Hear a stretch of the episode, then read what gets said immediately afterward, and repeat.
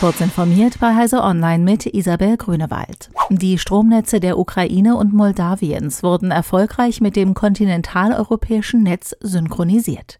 In diesem Bereich ist die Ukraine jetzt Teil Europas, erklärte die EU-Energiekommissarin Kadri Simpson, die das als einen historischen Meilenstein ansieht.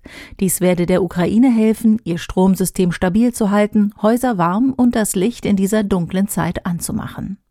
Die Ukraine ist seit Beginn der russischen Invasion am 24. Februar vom belarussischen und russischen Stromnetz abgekoppelt.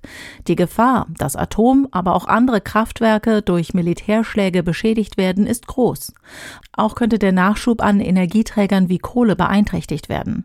Darum drängte die Ukraine darauf, rasch in das europäische Stromnetz integriert zu werden.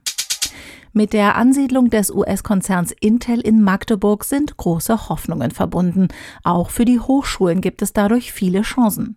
Sie könnten Intel und auch den weiteren Unternehmen, die sich ansiedeln sollen, ganz konkret beim Fachkräftenachwuchs helfen.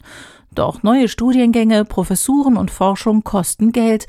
Dafür werden wir zusätzliche Mittel brauchen. Das können wir nicht alleine stemmen, sagte Jens Strackeljan, Rektor der Otto von Gericke Universität Magdeburg. Eine große Chance sieht der Rektor auch in der europäischen Ausrichtung der Strategie. 2020 hatte erstmals die Windkraft den größten Anteil an der deutschen Stromerzeugung. 2021 stand wieder Kohle an der Spitze, weil wegen höherer Stromnachfrage, geringerer Erzeugung aus erneuerbaren Energien und des gestiegenen Gaspreises verstärkt Kohle zur Stromerzeugung genutzt wurde, sind im Jahr 2021 die Emissionen an Treibhausgasen in Deutschland um 4,5 Prozent angestiegen. Weil dadurch das Klimaziel für das Jahr nicht erreicht wurde, müssen zuständige Bundesministerien nun Sofortmaßnahmen erarbeiten. Google hat im Rahmen des Google for Games Developer Summits eine Neuausrichtung für seinen Cloud Gaming Dienst Stadia angekündigt. Der Service soll sich öffnen und vermehrt als Plattform für Spiele-Demos eingesetzt werden.